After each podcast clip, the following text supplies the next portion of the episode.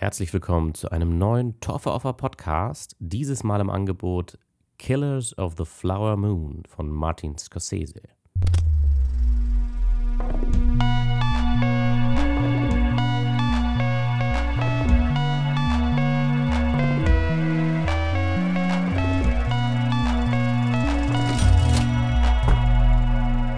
Ja, wieder eine lange Pause. Ich glaube, das ist die Catchphrase des Podcasts, ebenso wie diese Sache mit dem heute im Angebot.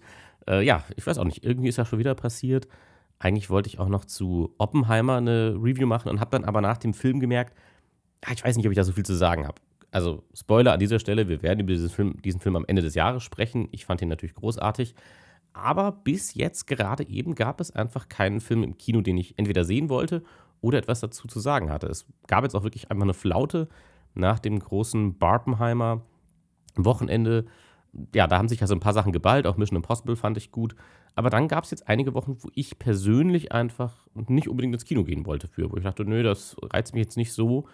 Und jetzt gibt es dann endlich wieder ein paar Wochen Spaß und Action, sage ich mal, ähm, rein was den Unterhaltungswert angeht. Ähm, ja, weil ein paar Sachen ins Kino kommen, auf die ich persönlich einfach Bock habe, die ich gerne sehen möchte. Aber auch da wieder natürlich, ich weiß nicht, ob sich zu allen eine Review eignet, weil man nicht immer unbedingt selber was zu sagen hat. Aber in diesem Fall konnte ich es mir nicht verkneifen oder wollte ich es mir auch nicht nehmen lassen, über einen absoluten Altmeister zu sprechen. Ich glaube, ich habe tatsächlich noch nie eine Review zu einem Martin Scorsese-Film hier in diesem Podcast gemacht. Das ist, glaube ich, wirklich das erste Mal. Und seit ich den Podcast mache, kamen aber, glaube ich, schon Filme von ihm raus. Muss eigentlich. Ja, klar, The Irishman kam relativ sicher auch schon in dieser Zeit raus. Und vielleicht auch sogar The Wolf of Wall Street. Nein, The Wolf of Wall Street ist, glaube ich, zu alt. Da habe ich hier noch nicht gepodcastet, als der rauskam. Aber ja, deswegen ist es überfällig, dass wir über diesen netten, kleinen, älteren Herren mal sprechen. Denn er ist einer der größten filmischen Künstler unserer Zeit nach wie vor. Und es ist absurd, wie ja, gut er immer noch ist in seinem Alter. So, so weird diese Wertung klingt. Aber boah, ich habe es jetzt natürlich gerade nicht vor mir liegen, aber ich glaube, Scorsese ist weit über 80 mittlerweile. Und er ist immer noch so lebendig in der Art, wie er seine Filme macht. Also, das ist nur zu beneiden und es ist tatsächlich irgendwo ein medizinisches Wunder. Also, ich verstehe auch gar nicht, wie das geht. Ich kann mir nicht vorstellen, in dem Alter so viel Energie zu haben, denn Filme machen ist wirklich unfassbar anstrengend. Und ja, aber er hat immer noch den Biss und das kann ich auch vorneweg schon sagen. Den Biss hat er auch hier immer noch. Killers of the Flower Moon ist sein neuester Film. Worum geht's? Was ist das für ein Film? Ja, der Plot, ähm, es, das Ganze spielt in den 20ern in Amerika und zwar in Osage County, ganz genauer gesagt, ähm, bei den Osage-Indianern. Ich weiß nicht, ob man das so sagen kann, oder die, die amerikanischen Ureinwohner indianischer Abstammung. Ich glaube, das ist korrekter oder ja, da glaube ich, ähm, macht man keinen Fehler mit, wenn man es so formuliert. Ähm, genau, und diese äh, Ureinwohner ja, wurden ja generell in Amerika nicht so gut behandelt. Ich glaube, das äh, ist jedem noch so ein bisschen im Begriff. Und so wurden sie im Grunde ja einem Landstrich zugewiesen, wo sie überhaupt noch natürlich und äh, äh, leben durften und äh, ihre Wege gehen durften, nachdem man sie aus äh, allen möglichen Landstrichen ihres Landes vertrieben hat. Und ja, so äh, begab es sich, leider, leider, blöd gesagt, leider aus Sicht der, der weißen Männer, zufällig, dass man die Osage in einen ja, Landstrich verbannt hat oder ihnen zugeordnet hat, in dem extrem große Ölvorkommen ja, des Landes vorzufinden sind. Und da denkt sich der weiße Mann natürlich, ja, nee, also, also, ja, das wollten wir jetzt auch nicht. Wir wollten ja jetzt nicht wirklich, dass ihr da irgendwie, ähm, ja, das ganze Geld da macht und sowas. Und deswegen ist das auch ein äh, sehr unverbrauchtes Setting, was wir haben, denn das Ganze spielt natürlich so am auslaufenden Wilden Westen. Also, das wird ja auch ein bisschen thematisiert. Das ist nicht mehr der Wilde Westen, es sind die 20er. Also, die Leute tragen zwar noch ihre Cowboyhüte und die Leute haben immer noch ihre, ihre großen Herden äh, an Tieren. Aber jetzt wird das Geld dann doch plötzlich woanders gemacht, eben mit den Rohstoffen, die aus der Erde kommen. Und was ich selber eben auch nicht wusste, ist eben, dass gerade die Osage, diese amerikanischen Ureinwohner, dass die dementsprechend, weil sie dieses Land hatten, sehr, sehr vermögend waren. Ich glaube, der Film sagt am Anfang so, die, die äh, reichsten Bürger ähm, der Welt gerechnet auf den Quadratkilometer oder irgendwie sowas, ähm, macht der Film am Anfang auf, was einfach nur verdeutlichen soll, durch das, was die dann in, unter ihrem Land gefunden haben und das verkauft haben, ging es denen sehr, sehr gut. Und das war für mich ein sehr unverbrauchtes Setting, gerade weil amerikanische Ureinwohner, ja, weil das ja eher oft, wenn es im, im, im Wildwest-Setting ist, ja, geht es darum, dass die äh, ja, abgeschlachtet werden oder dass Kriege mit denen geführt werden, etc. Das ist hier natürlich auch nicht raus aus dieser Geschichte, weil, ja, wie gesagt, denen chronisch immer wieder Unrecht widerfahren ist.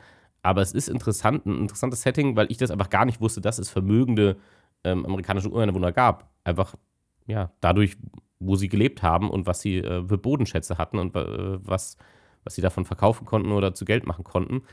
Und das ist auf jeden Fall schon mal ganz interessant vom Setting für mich persönlich, weil ich da nicht so viel zu wusste zu diesem, zu diesem zeitlichen Abschnitt in Amerika oder zumindest zu dieser Gegend, sage ich mal eher.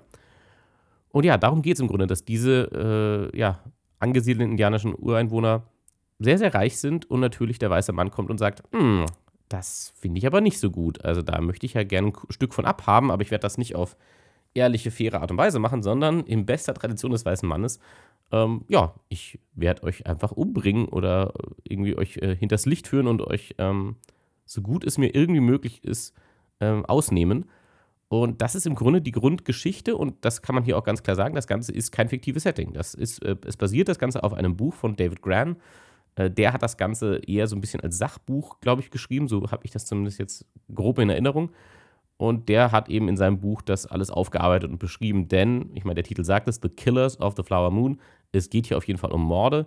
Diese Review wird deswegen auch nicht wirklich mit Spoilern zurückhalten. Also ich werde keine größeren ähm, entscheidenden Plotpunkte absolut extrem detailliert erzählen. Aber es, ja, also das, das Setting, es ist ein historisches Setting. Das heißt, es ist klar, dass hier Morde passiert sind. Und dadurch, dass wir heute wissen, dass diese Morde passiert sind und dass es Morde waren, ist wohl auch klar, dass gewisse Dinge aufgearbeitet werden innerhalb auch des Films. Aber das war für mich vorher auch klar. Ähm, und darum geht es auch dem Film übrigens nicht. Also das ist kein Thriller, das ist mal, kann man, glaube ich, ganz an vorderster Stelle eigentlich sagen, zur Geschichte und wie sich dieser Film anfühlt. Das ist kein Thriller, kein klassisches Detective-Drama oder so. Also in diesem Film wird auch das FBI auftauchen und das FBI wird versuchen, diese Morde zu ermitteln, aber aufgrund dessen, wie Scorsese sich entschieden hat, diese Geschichte zu erzählen, gibt es für uns Zuschauer nie einen, es stellt sich für uns nie die Frage, wer die Mörder sind. Wir wissen das von Anfang an. Also wir erleben diesen Film aus der Sicht der Mordenden, äh, ein, ein, ganzes Stück weit. Und erst so im, ja, im letzten Drittel oder so tritt dann das FBI auf den Plan und versucht das Ganze zu ergründen. Aber wir wissen zu dem Zeitpunkt ja schon alles. Wir haben ja alles miterlebt. Also deswegen, es ist kein spannender Thriller in dem Sinne, aber er ist trotzdem spannend, dieser Film, weil es eben erstens mal eine Geschichte ist, über die, glaube ich, nicht jeder Bescheid weiß. Ich zumindest wusste nicht alles darüber.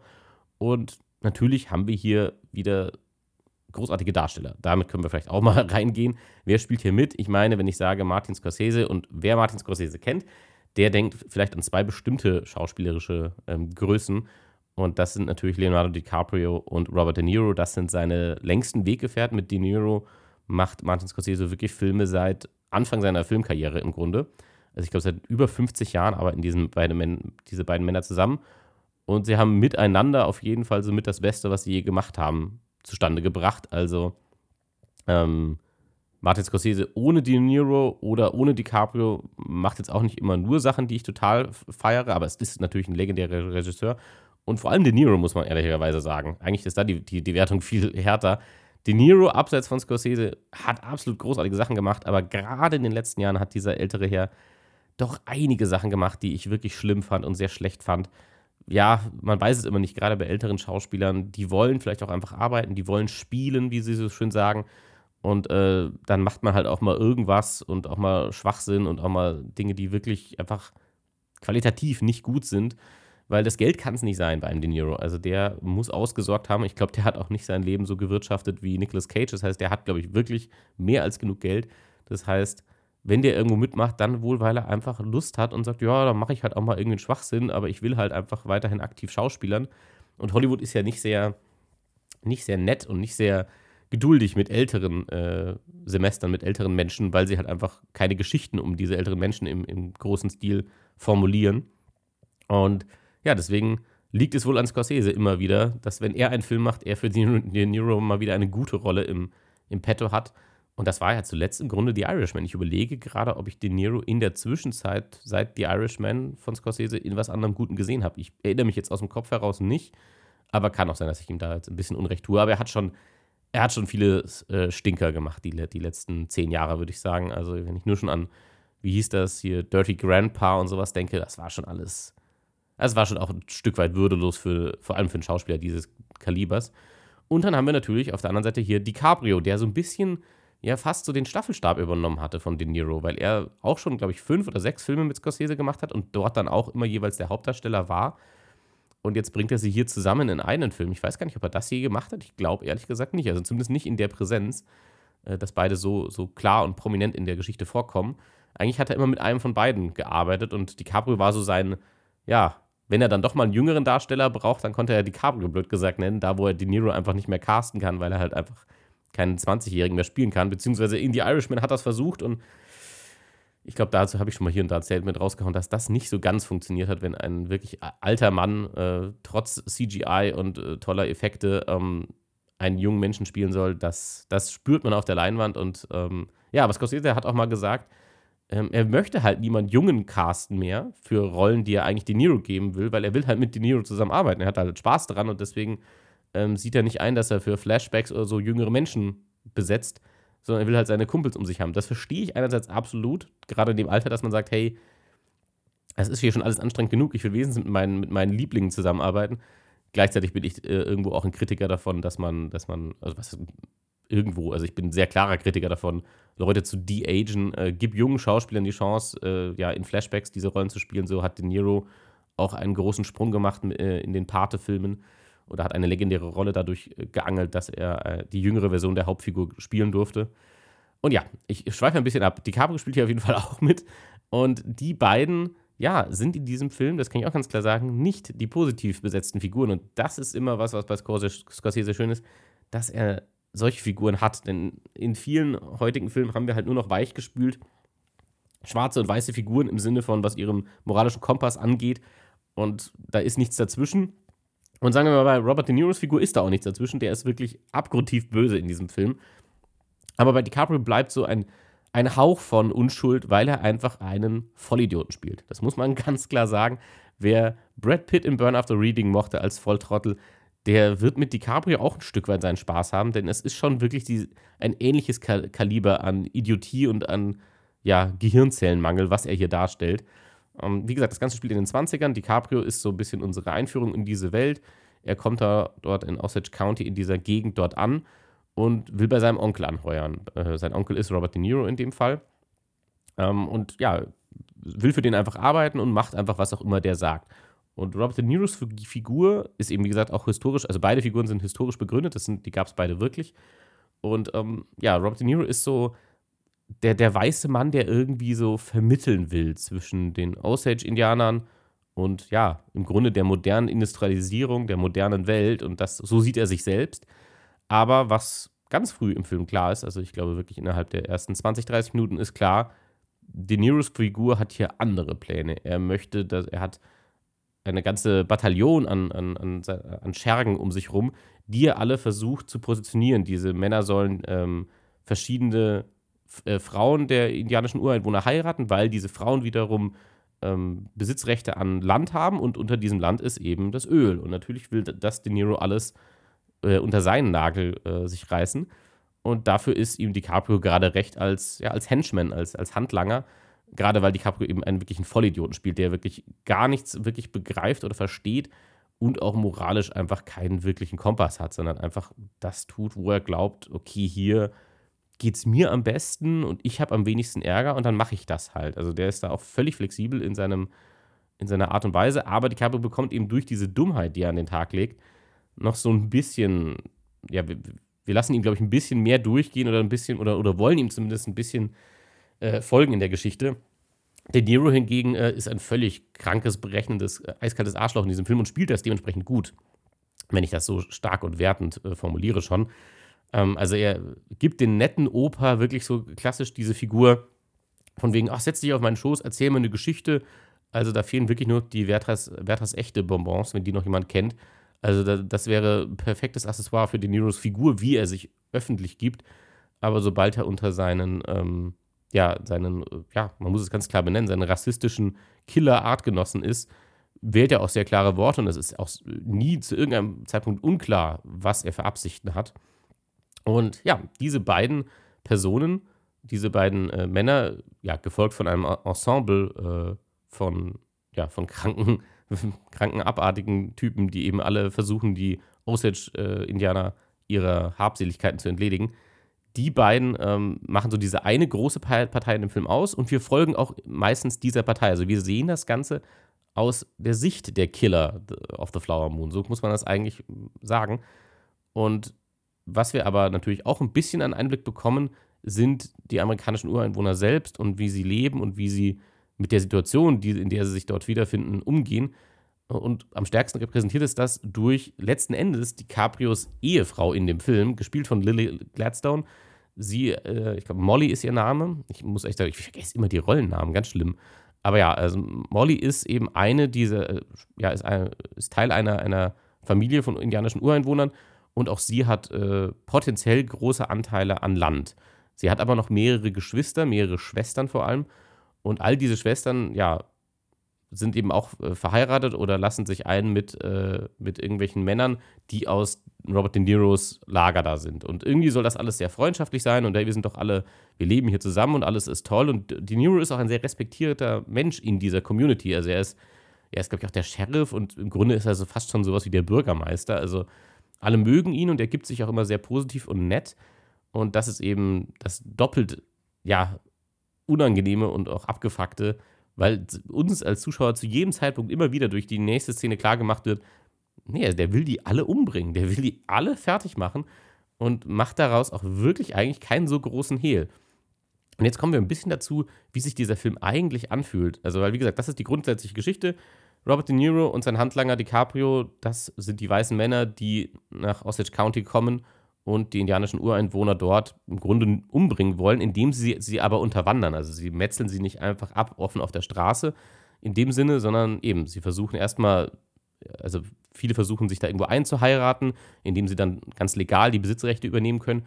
Und dann werden die Leute nach und nach ja getötet durch äh, gestagte Unfälle oder ja, manchmal auch wirklich durch ganz klar schlichten Mord, der dann einfach aufgrund der Zeit damals und wie das dort gehandhabt wurde, es einfach nicht ordentlich ermittelt wurde. Denn ja, ein Haufen Leute in, diesem, in dieser Gegend dort stecken mit unter einer Decke. Unter anderem selbst sogar die Ärzte äh, sind, stecken mit unter einer Decke und dementsprechend gibt es nie ordentliche Autopsien, es wird nie irgendwas weitergegeben. Und ja, im Grunde eine, eine absurde, machtlose Situation, in der sich hier die, die Osage-Indianer befinden. Denn sie werden halt, ja, links und rechts umgebracht und auch in einer eigentlich sehr direkten und, und nicht super geheimnisvollen, äh, versteckten Art und Weise. Aber es wird ihnen einfach keine Hilfe gestellt. Es dauert ewig, bis sich äh, ja, der Rest Amerikas und somit das FBI dafür interessiert, was hier für eine Reihe an Morden passiert. Und ja, wie gesagt, das ist das historische Setting, darum geht's. Das sind unsere Big Player. Lily Gladstone, wie gesagt, die, die, die Molly spielt, ähm, die eben ja so unser, unser größter ja, Sympathiefaktor ist, weil wir halt einfach mit ihr am meisten zu tun haben. Die Schauspielerin selber kannte ich vorher nicht wirklich. Sie hat Schauspielert schon seit, seit einer Weile, war kurz davor, die Schauspielerei aufzugeben, bevor sie in diesem Film aber gecastet wurde. Und jetzt ist der Buzz groß, dass sie tatsächlich für den Oscar nominiert werden soll und vielleicht sogar gewinnen soll. Und sie ist auch wirklich, wirklich gut. Wie gesagt, ich kannte sie vorher gar nicht. Ganz grundsätzlich die Darsteller, alle, allesamt absolut großartig dabei. Also ich würde nicht sagen, bei DiCaprio, also er ist wirklich, wirklich gut. Es ist jetzt nicht das Beste, was er je gemacht hat, aber er ist schon wirklich gut. Und ich lobe mir das immer bei ihm. Das muss man auch einfach immer wieder loben. Der Kern mag privat auch ein bisschen ein Weirdo sein. Aber allein, dass er immer, also wenn man DiCaprio sieht, man weiß immer, man bereut es nie, diese Filme zu sehen. Das ist hier auch wieder so, weil er natürlich auch mit, äh, mit Leuten wieder zusammenarbeitet, äh, mit denen er gut kann, sage ich mal. Aber ich mag das auch so, dass er halt nicht ein Problem damit hat, moralisch verwerfliche Figuren zu spielen. Das ist immer für mich ein Pluspunkt. Ich finde find das immer langweilig, wenn Leute nur noch den netten oder tollen Superhelden spielen und äh, DiCaprio macht genau das nicht, sondern sagt sich, nee, also meine Figur muss wirklich nicht sympathisch sein. Und das ist sie auch nicht. Also das Einzige, was ihn noch rettet, ist dann, dass seine Figur wirklich grenzdebil dumm ist und man deswegen ihm manchmal nicht eine volle Schulfähigkeit fast schon zuspricht. Aber auch De Niro, die beiden sind halt wirklich schlimm. Und äh, bei De Niro ist es wirklich auch noch viel gruseliger, weil er eben diese extreme Freundlichkeit in den Tag, Tag legt und diese Empathie auf der Oberfläche und das aber halt alles komplett aufgesetzt ist. Und Gladstone, ja, Gladstone, Lily Gladstone ist einfach, ja, der Punching Ball, so hart gesagt. Also sie muss unter all diesen Sachen leiden, während ihre Schwestern, die sie hatten, eine nach der anderen ja äh, stirbt und sie einfach so merkt. Also es, der Film macht auch so eine Stimmung, im Grunde, so, sie weiß im Grunde, dass das, dass sie da nicht gut davonkommen wird, wahrscheinlich, wenn das so weitergeht. Äh, und ergibt sich fast schon in diese Machtlosigkeit, weil sie einfach, glaube ich, sich gar nicht mehr zu helfen weiß. Beziehungsweise macht da der Film auch ein paar Sachen, die für mich selber ja nicht ganz geklärt sind am Ende. Also für mich ist, am Ende bleibt für mich an manchen Stellen eine Stimmung, wo ich selber nicht wusste, will der Film es so darstellen, als wenn, ja, im Grunde Lily Gladstones Figur Molly, äh, als wenn sie schon in so einer Ohnmachtshaltung ist. Also sie kann sich einfach nicht mehr helfen und, und hat eigentlich ihr Schicksal schon, schon akzeptiert, wie, wie ein Vieh, das zur Schlachtbank geführt wird. Oder ist es schon eigentlich so historisch gewesen, dass sie wirklich einfach in das Licht geführt wurde und einfach gar nicht damit gerechnet hat, was, was um sie herum passiert. Und das macht der Film nicht so richtig klar. Das ist so ein kleiner Kritikpunkt, den ich da habe, dass ich mir da mehr Klarheit gewünscht hätte, wie die Figuren zueinander stehen.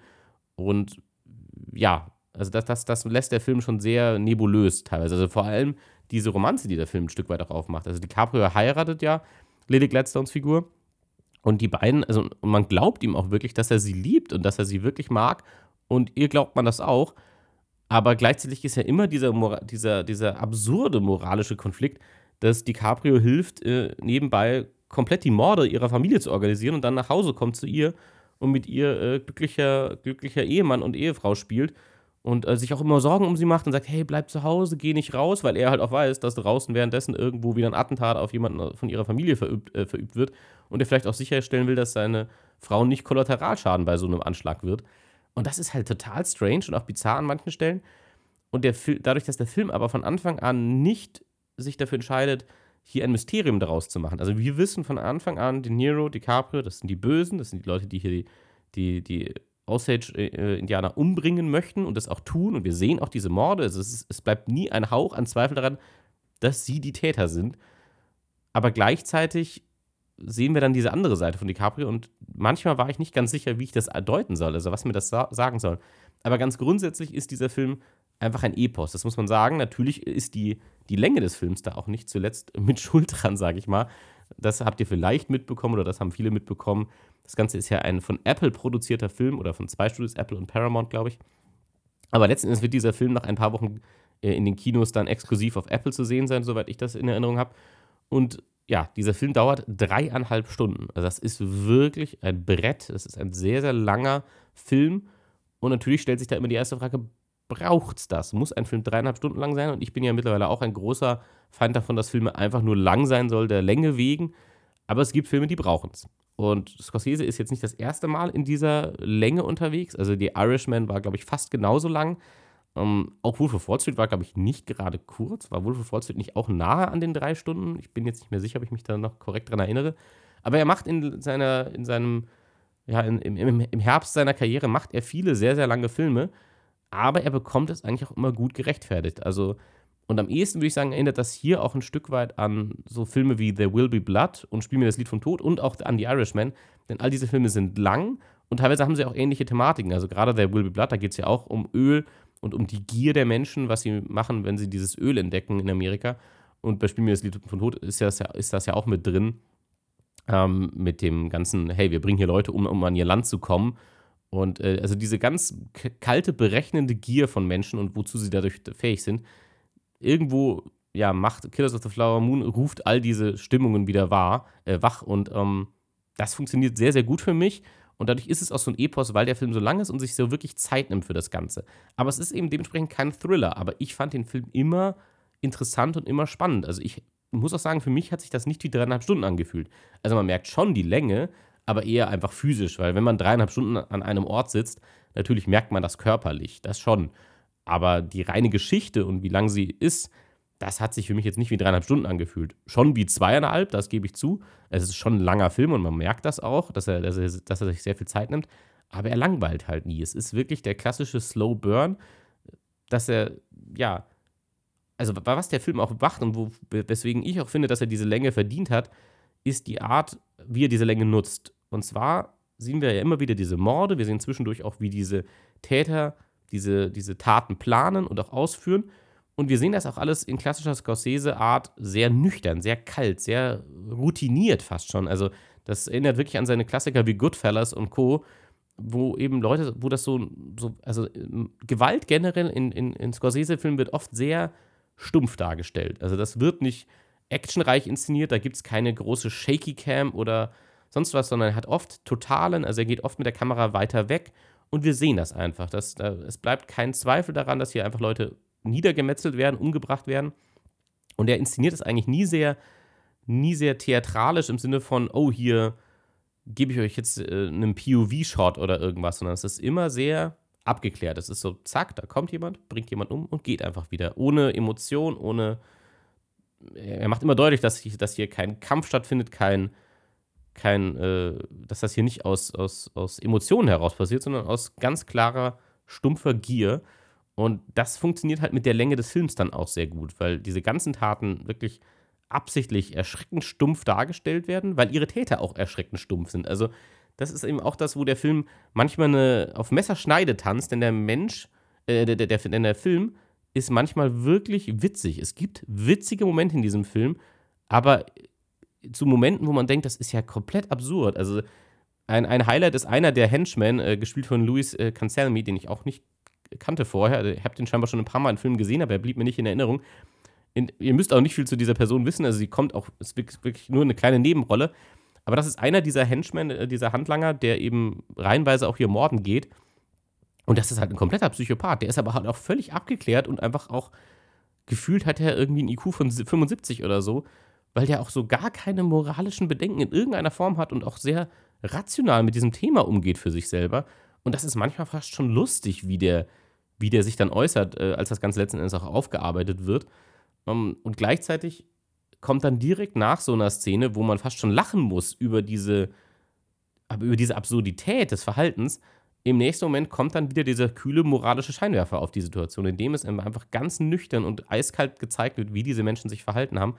Und das macht Scorsese einfach immer sehr, sehr gut und das funktioniert hier auch sehr, sehr großartig und erinnert, wie gesagt, einfach daran, wie er das schon in seinen Gangster-Klassikern gemacht hat, diese Gratwanderung zwischen irgendwo auch Empathie, weil man irgendwann auch diese, die Figur natürlich trotzdem interessant findet. Man will natürlich trotzdem wissen, was wird jetzt da aus De Niro und aus, aus, aus DiCaprio und ihrem Plan. Und gleichzeitig leidet man aber natürlich mit, mit, mit den Osage, die da eben niedergemetzelt werden. Und dann wieder kommt wieder dieser Switch äh, in eine fast schon humoreske Richtung für, eine, für einen Moment oder so. Und das ist einfach, das ist einfach Genius. Das ist, also, wo, wo ich das zuletzt auch, glaube ich, sehr stark bei Scorsese wahrgenommen habe, wenn ich mich hier richtig erinnere, bei Departed war das so. Wenn ihr Departed gesehen habt, auch mit DiCaprio damals und Matt Damon. Und in dem Film gibt es auch immer wieder witzige Stellen, die direkt auf Momente des Schocks oder des Grauens äh, folgen oder auch andersrum. Also, dass direkt danach etwas passiert und man sagt, das ist komplett krank und abartig. Und äh, ja, Scorsese hat dadurch, glaube ich, immer ein arbeitet dadurch immer sehr, sehr gut raus, was für Psychopathen seine Figuren eigentlich sind. Dass, dass er uns sehr klar vermittelt, dass die selber überhaupt nicht ja, diese Situation als irgendwie bedenklich wahrnehmen, sondern für die, ist, für die ist das wie zur Arbeit gehen. Das ist für die einfach so, ja, also so wie andere jetzt irgendwie am Fließband stehen und da irgendwelche Sachen zusammenschrauben, so gehen die halt los und erschießen irgendwelche Menschen einfach so, weil ja, muss halt gemacht werden, ne? Ist ja, ist ja meine Aufgabe. Und das ist eben durch diese Länge des Films natürlich auch entsteht fast so eine Art Fiebertraum in der Erzählart. Also weil man einfach diesen Handlungen folgt und so, ich denke, das kann doch nicht sein. Und jetzt schon wieder und jetzt schon wieder. Und auch diese Machtlosigkeit, die damit einhergeht, dass wir hier dreieinhalb Stunden haben. Und gefühlt, ich habe nicht auf die Uhr geschaut, aber gefühlt zweieinhalb von diesen dreieinhalb Stunden gar keine Form von Gerechtigkeit einsetzt, sondern es ist alles einfach, es wird einfach so durchgezogen und äh, diese Leute, ja, es ist wie, diese Osage befinden sich wie in einem Albtraum. Die können nicht aufwachen, aber sie sind auch völlig machtlos in der Erzählung und äh, müssen das über sich ergehen lassen. Und das ist auf jeden Fall dementsprechend auch ein uniques Setting, also eine, eine Art von Erzählung, die man so nicht so oft hat, wie das Scorsese hier erzählt. Also das ist dementsprechend einfach ein ganz klarer Pluspunkt und ein Highlight. Das Einzige, was an dieser ganzen Erzählung so ein bisschen ja, für mich hakt, das muss ich sagen. Ich habe es am, am, äh, zum Eingang schon mal gesagt, das Ganze basiert auf einem Buch und David Grant, der das Buch geschrieben hat, der hat das Ganze schon so ein bisschen noch als Mysterium etabliert. Also er hat die Morde geschildert und was da passiert, aber hat das noch so ein bisschen als äh, Mysterium etabliert. Warum passieren diese Morde? Wer macht das? Was genau steckt dahinter? Und das macht eben Scorsese hier von Anfang an nicht, sondern wir wissen ja von Anfang an, wer die Täter sind. Und wir sehen alle Taten auch genauso, wie sie passiert sind. Daran bleibt halt von Anfang an gar kein Zweifel. Und das macht den letzten Akt des Films, vielleicht so den vierten Akt oder so, also der Film ist ja recht lang, dann als das FBI sich einschaltet und sagt, okay, wir ermitteln jetzt hier, wir gucken uns jetzt mal an, was hier eigentlich passiert ist, äh, ist schauspielerisch toll vertreten. Der Hauptagent, der hier ermittelt, ist Jesse Plemons, großartiger Schauspieler, den man ja eigentlich auch nur in guten Sachen sieht. Ich überlege gerade, ob ich Jesse Plemons schon mal in irgendeinem schlechten Film gesehen habe, habe seit er seinen Durchbruch bei Breaking Bad hatte. Und ähm, ja, also der spielt so den Hauptagenten, der das Ganze ja auflösen soll. Und ursprünglich war von Scorsese scheinbar auch geplant, das Ganze aus Sicht des FBI zu schildern, dass die diese Morde einfach aufarbeiten und wir dann erst erkennen und sehen, was hier eigentlich vorgefallen ist. Und er hat sich dann entschieden, das aber anders zu machen und das Ganze aus Sicht der Täter zu erzählen oder bei den Tätern näher zu bleiben von Anfang an, weil er dadurch auch die Möglichkeit hat, näher an den Osage zu bleiben und etwas mehr von deren Leid und deren Kultur und deren ja, Geschichten mit einzuweben. Und sonst wären wir nur von außen gekommen und hätten nur diese Sicht des, der FBI-Leute, die das halt ganz abgeklärt versuchen aufzulösen. Und deswegen bindet er das FBI erst am Ende ein, oder was heißt am Ende? Ich glaube, so in der letzten Dreiviertelstunde schon oder so. Aber wir als Zuschauer wissen ja schon alles. Das heißt, für uns ist ja eigentlich nur noch die Frage, gesteht hier irgendwer? Kriegen die, kriegen die irgendwen überführt? Das ist immer noch interessant und das, wenn man ja nicht weiß, wie es ausgeht, ist das immer noch spannend. Aber es ist nicht so, dass wir jetzt, also für uns ist einfach nur so die Frage, bricht jetzt irgendwer oder nicht? Und deswegen fühlt sich dieser letzte Akt mit dem FBI, also irgendwas fehlt da. Ich kann nicht genau benennen, was, aber hier, da fehlt irgendein dramaturgischer Punkt noch, um das ein bisschen anders zu drehen. Gerade weil wir mit diesen Figuren natürlich jetzt auch nicht super bonden. Also Jesse Plemons Figur ist jetzt, kriegt jetzt keine dreidimensionale Charakterzeichnung. Also er, wir wissen, okay, er repräsentiert jetzt hier in Anführungszeichen das Gute, weil er halt diese Morde aufklären wird oder soll. Und wir wissen halt, wer die Bösen sind, aber wir haben halt viel, viel mehr Zeit mit dem Bösen verbracht und haben zu denen eine gewisse emotionale Bindung, zumindest zu DiCaprios Figur ein Stück weit. Und er ist halt einfach nur der Straight Man, Jesse Plemons, der da reinkommt und sagt, ich, ja, also hier ist jetzt so, sind hier die Möglichkeiten, die ich habe und jetzt wollen wir das Ganze mal aufrollen. Und äh, deswegen, da irgendwas fehlt da mir im letzten Akt, aber es ist jetzt auch nicht nichts gravierend Tragisches oder sowas, sondern der Film ist nach wie vor ja, super interessant und auch unterhaltsam. Und ähm, unterhaltsam ist vielleicht das falsche Wort, weil es ein sehr düsteres Setting ist und eine sehr düstere Geschichte. Aber das ist einfach ein guter Film. Das muss man einfach endgültig mal sagen. Ähm, die Art, auch wie Scorsese nach wie vor arbeitet, das ist, es, ist, es ist ein Traum und ein Wunder zugleich. Klar, er hat auch die richtigen Leute um sich herum. Also auch hier die Kamera ist von äh, Rodrigo Prieto der, der ist Kameramann hier, der hat zuletzt übrigens Barbie gemacht. Das finde ich herrlich, auch dass das meine letzte Podcast-Episode ist. Und was Rodrigo äh, Prieto auch immer wieder gemacht hat die letzten Jahre, sind Musikvideos von Taylor Swift. Und Taylor Swift ist ja auch gerade im Kino zu sehen mit ihrer großen Eras-Tour. Und ähm, ja, finde ich herrlich, dass dieser Kameramann mit all diesen Sachen in Verbindung steht, mit dem erfolgreichsten Film des Jahres in Form von Barbie. Und jetzt diesen Film aber auch die Kamera gemacht hat. Und das, also die Mischung allein ist schon großartig und der Film hier sieht einfach großartig aus. Also die Landschaften, all das, also auch wie, wie eben auch, wie ich schon vorher gemeint habe, also auch wie die, die Banalität dieser Morde dargestellt wird, das alles liegt auch am Framing und wie Rodrigo Prieto hier arbeitet und wie das Ganze auch ausgeleuchtet ist. Und das ist wirklich, wirklich schön und grauenhaft zugleich, wie, wie er arbeitet mit diesen naturalistischen Bildern und dieser Landschaft. Und es geht fast eine gewisse Lethargie von dem Ganzen aus. Es wird auch untermalt natürlich von der Musik. Auch hier haben wir jemanden, der schon immer, der schon immer öfter mit Scorsese zusammengearbeitet hat. Robbie Robertson äh, hat hier auch wieder die Musik beigesteuert oder ja, mitgearbeitet daran. Der ist dieses Jahr auch verstorben. Das war ein, jemand, der sehr, sehr lange mit Scorsese gearbeitet hat. Ich glaube schon seit King of Comedy-Zeiten oder so. Also wirklich sehr, sehr lange schon. Also wirklich äh, viele Jahrzehnte. Und ja, dieses Jahr ist er verstorben, vor der Premiere des Films, glaube ich, oder ich weiß gar nicht genau, wann sie die Premiere jetzt hatten. Jetzt im August ist er auf jeden Fall verstorben. Aber ja, hier hören wir noch einmal seine Arbeit. Äh, es sind so ja, lethargische und gleichzeitig aber irgendwie auch beruhigende Gitarrensounds, die er hier, die er hier beisteuert. Und das kombiniert mit diesen Bildern, mit dieser Kamera, das ist schon einfach. Ja, hier sind halt einfach ein Haufen Leute in ihrem A-Game, das muss man einfach sagen. Es ist deswegen kein perfekter Film, würde ich sagen. Es ist auch nicht mein Lieblings-Scorsese-Film, aber es ist schon wirklich, wirklich gut. Und es ist, ja, also wenn man die Irishman mochte, dann mag man, glaube ich, das hier auch, weil sich eben Scorsese diese, diese Zeit nimmt. Und das ist einfach so ein Film, der atmet vor sich hin und der braucht auch ein Stück weit diese Zeit. Klar, hätte, der hätte auch in drei Stunden funktioniert, versteht mich nicht falsch. Aber es ist nicht so, dass man das Gefühl hat, dass Scorsese hier zu viel erzählt oder zu viel drin lässt. Also das, jede Szene hat ihre Daseinsberechtigung und, und, und, und gibt mir auch eine Facette mehr. Es gibt sogar Sachen, wo ich Stellen, wo ich mehr gerne hätte. Also das, was ein bisschen zu kurz kommt, ist eben Lily Gladstone, die eben ähm, die, die, die Frau von DiCaprio spielt und eben eigentlich das, das groß, größte Opfer des, des, des Films ist, weil sie halt äh, einfach ihre Familie links und rechts niedergemetzelt wird und sie nichts tun kann. Und sie wird halt zu einem gewissen Zeitpunkt des Films dann auch im Grunde ja ein bisschen unfähig gemacht, weil sie halt, ähm, ja, im Grunde vergiftet wird, aber daran nicht stirbt, sondern halt die ganze Zeit, ja, ruhig gehalten wird, wie es, glaube ich, die Nero und DiCaprios Figuren sogar formulieren.